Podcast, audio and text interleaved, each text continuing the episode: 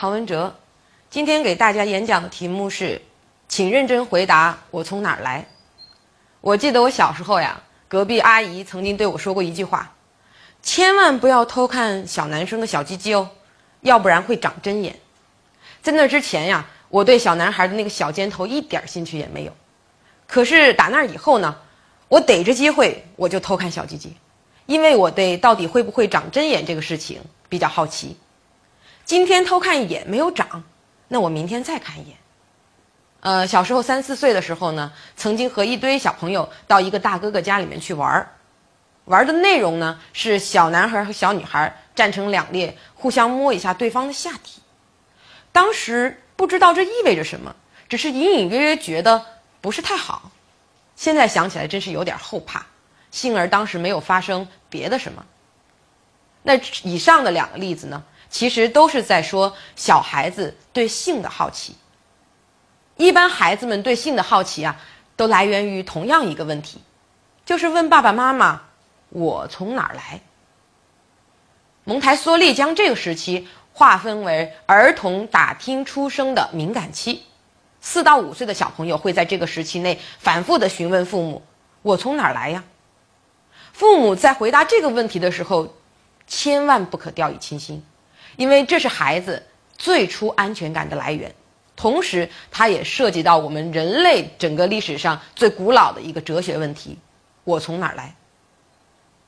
那么大家不禁要问了，应该如何去回答这样的问题呢？我们可以看一组八十年代的宣传画，在上个世纪的时候，我国就已经提倡父母利用小鸡、小狗。来如实的回答这个问题。那么事实情况下，我们的父母到底是不是这么做的呢？相信在座有很多都是八零后的父母，我们的父母有没有如实的向我们告知我们从哪儿来呢？我想可能不是，也许我们得到的答案是从垃圾堆里捡来的，也许是从厕所里捡来的，从胳肢窝掉下来的，从嘴里吐出来的，甚至开玩笑说是充话费送的。据我所知啊。还有一些孩子，所谓从垃圾桶里捡来的孩子，对家门口的那个垃圾桶产生过恋母情节。那么西方国家会不会给我比我们做得更好一点呢？我们可以看一下下面这一组照片，这是一对西班牙的夫妻花费将近一年的时间来准备的一组答案。父亲向妈妈的肚子里充气，最后爆炸了，就成了孩子。那么这样的回答是有创意的，但是不正面回答、旁敲侧击的回答，其实呢也是有隐患的。最近有一些社会新闻发生在我们身边真实的事情：上海有一对四十岁的夫妻夫妻去医院检查不孕不育，结果发现妻子竟然是处女。原来他们以为两个人躺在一张床上，精子就像武打片上的武侠一样会飞来飞去。我不禁想象，可能他们的父母就是这么给他进行性性教育的：男人和女人躺在一起就有了孩子。还有一个小姑娘跑到医院咨询流产，检查之后发现也是处女。她说：“我跟男朋友接吻了。”可能她的父母是这么告诉她的。如果男孩和小女孩在一起亲嘴儿，就会有小孩。这种性无知是特别可怕的。相信我们在座不会性无知到这种程度，但是我们的性有知，我们的性知识又是从哪里获得的呢？有多少人是从自己的父母那里获得的呢？中国的社会对性教育都是遮遮掩掩的，以至于我们的父母也不敢真实的向我们传达性的知识。可能我们更多的来源是来自于生理卫生课本，或者是言情小说之类的杂书、黄色录像、A 片，甚至是发生性关系的伴侣，这样得来的知识容易一知半解，也有很多是错误的。举个不恰当的例子哈，我曾经有一次住宾馆，隔音效果不是很好，边上传来了一阵阵声音。但是那一次特别奇怪，边上那个女孩一直在叫“床床”，原来他以为这样就是叫床呢。那还有呢？有人通过这个 A 片去学习性知识，觉得体外射精是不会怀孕的，没想到就中标了。为什么呢？因为光男性兴奋的时候所产生的前列腺液其实也是致孕的。还有些人通过口耳相传的经验，觉得可以计算安全期，实际上安全期避孕也是不可靠的，因为精子和卵子在体内还有一个存活期，甚至还有急性排卵这种说法。有一些孩子呀，觉得青春期的手淫导致了自卑心理，甚至在人际交往的过程中都产生了障碍。还有一些孩子呢，由于父母的管教过严，对异性。甚至产生了一些抗拒的心理。那么，我们能不能做一代父母，让孩子的性知识来源于我们呢？我们为什么要拱手把孩子拱手把孩子的性教育交给苍老师去完成呢？我希望我们做一代能够给孩子做性教育的父母，就从告诉孩子“我从哪儿来”这个问题开始。当孩子们向我们询问。我从哪来的时候，我们应该是长叹一声：“这一天终于到来了。”我为此已经准备了好几年了。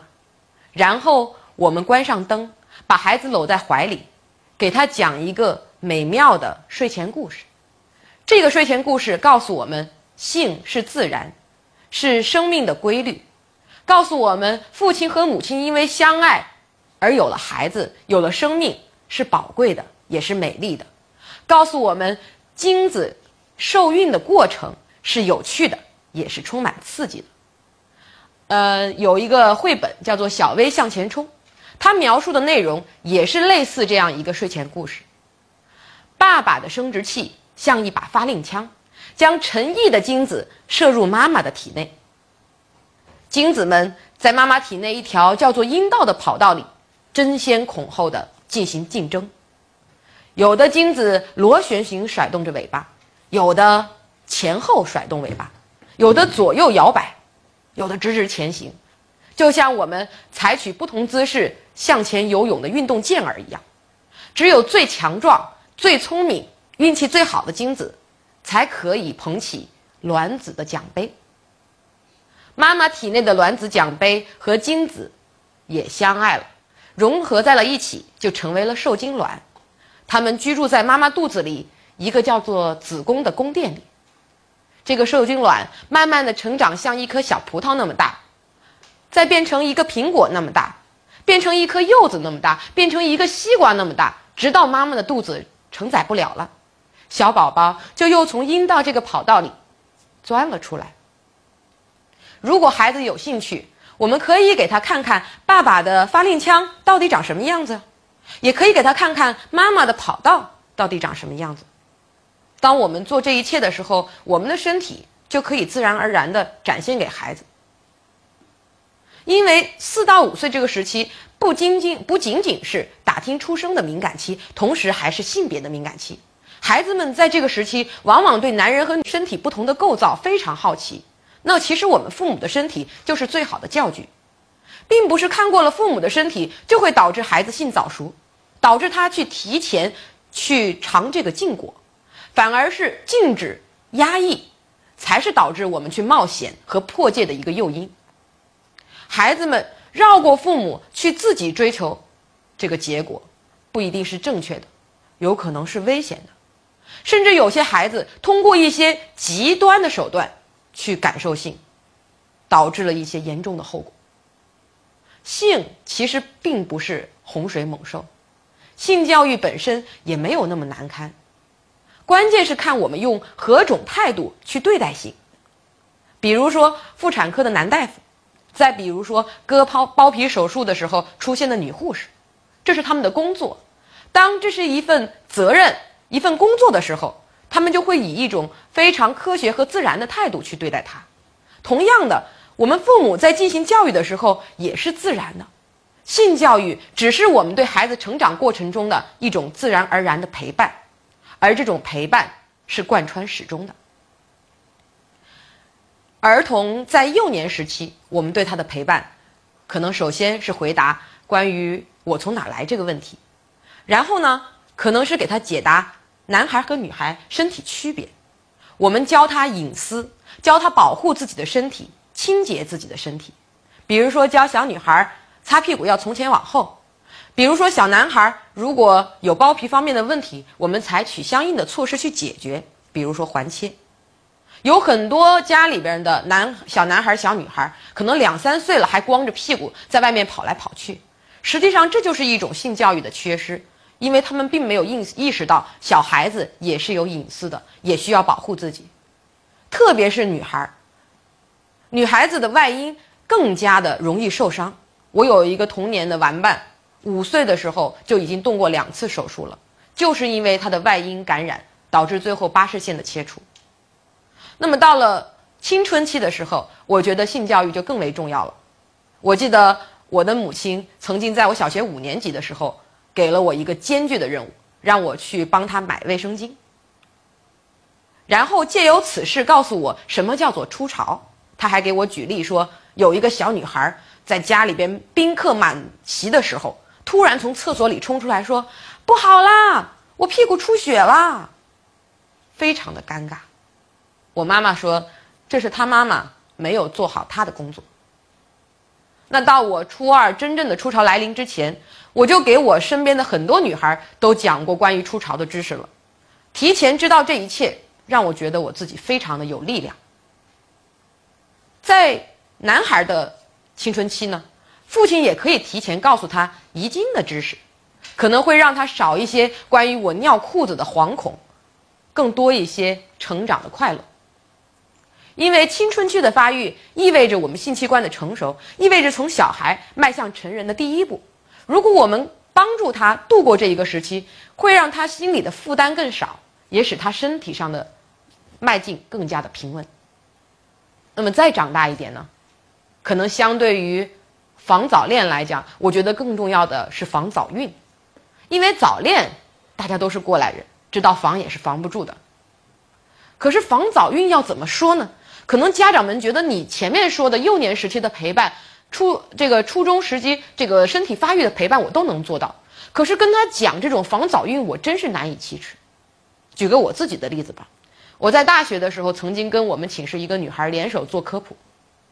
让我们所有寝室里面的女孩一起来听我们讲，男人的性器官长什么样子，女人的性器官长什么样子，性交是如何发生的，啊，他们知道了，原来男人的勃起是因为海绵体，原来射精的时候并不会把尿也射进去，原来避孕药分为短期服用和长期服用，原来避孕套前面的小空气要挤掉的。他们刚开始来听的时候，也是特别的扭扭捏捏、拉帮结派，你拖着我，我拖着你，就跟干坏事儿一样。晚上月黑风高的关着灯，可是听完了之后，觉得，哎，说好的十八禁呢？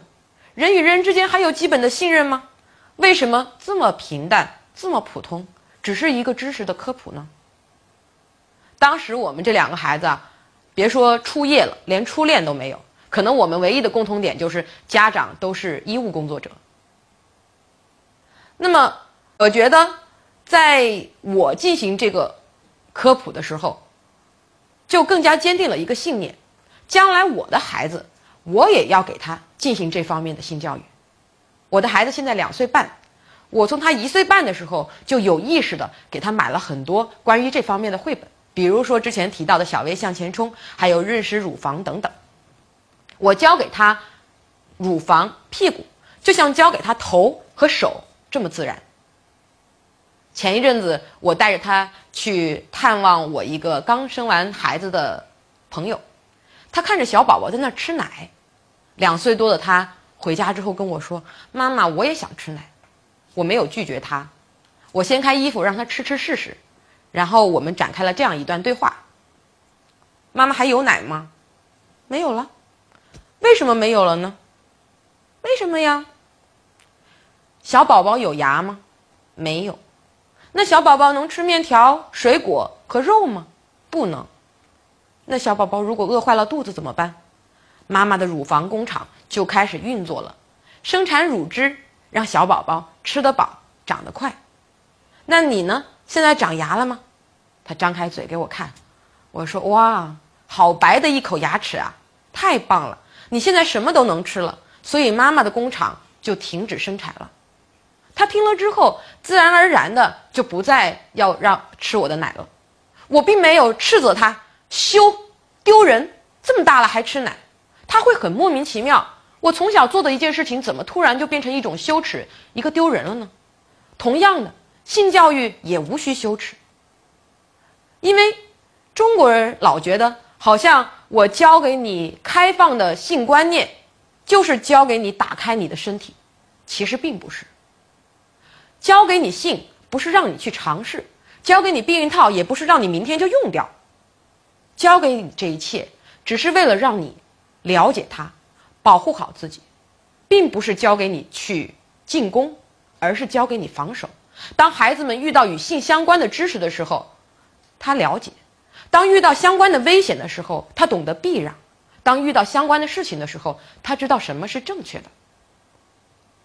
我记得我当时有了性行为的时候，我妈妈只对我说了一句话：“你一定要做好避孕措施，我不允许你流产。”可是你看看，中国的和外国的一个性观念的调查，左边是指对婚前性行为的观点，黄色是代表认可，蓝色是代表不认可。中国毫不意外的处于一个不认可的蓝色区域，而第二张图呢，则是对流产行为的观点。中国的调查在这时赶超了欧美，变得认可了起来。已经微微泛绿。那么这两张图意味着什么呢？意味着我们中国大多数人的观念对婚前性行为是说 no 的，而对婚前性和婚后性行为所产生的意外怀孕以至于流产，他们是觉得可以的。这在我看来就是鬼扯的逻辑。我特别忍受不了，为什么现在媒体铺天盖地的广告，让孩子们觉得好像流产是一件特别轻松、特别。简单的事情，好像我今天流产了，我明天就可以去上班。我认识一个熊猫血的孩子，一夜情怀孕了，到医院去流产，医生都非常紧张，因为熊猫血嘛怕溶血，可是他自己反而很轻松。手术第二天真的跟广告说的一样，就去逛街了。可是我却觉得很寒心，因为他的父母跟他说了什么？能忍受他对自己的身体造成这么大的伤害呢？他可能不知道这样的一次流产可能会造成他的子宫壁变薄，可能会引发未来的月经失调，可能会造成将来容易宫外孕、习惯性流产，甚至不孕不育。他也不知道他躲过了一个子宫穿孔的可能和大出血的可能。那么，我希望我的孩子不仅仅是在身体上了解性，在观念上也要懂得性。他知道性的本身是伴随着责任的，性其实是对自己的身体和对对方身体的一种尊重。我不希望将来如果我养出一个男孩子，他是长大以后到网上去查，通过九种姿势分别对方是不是处女的男人。我也不希望我的女孩长大以后会因为男朋友说不爽就不采取避孕措施。我希望我的孩子能够跟我一样，对性坦然。不带偏见，也不带无知的好奇。我希望性观念就是他人生观的一部分。他直面自己的身体，就像直面这个世界。我非常感谢我的父母，在我小时候看到电视上那些亲吻镜头的时候，并没有惶恐地捂住我的眼睛。我也非常感激我的母亲，在我的成长过程中给了我很多性方面的启蒙。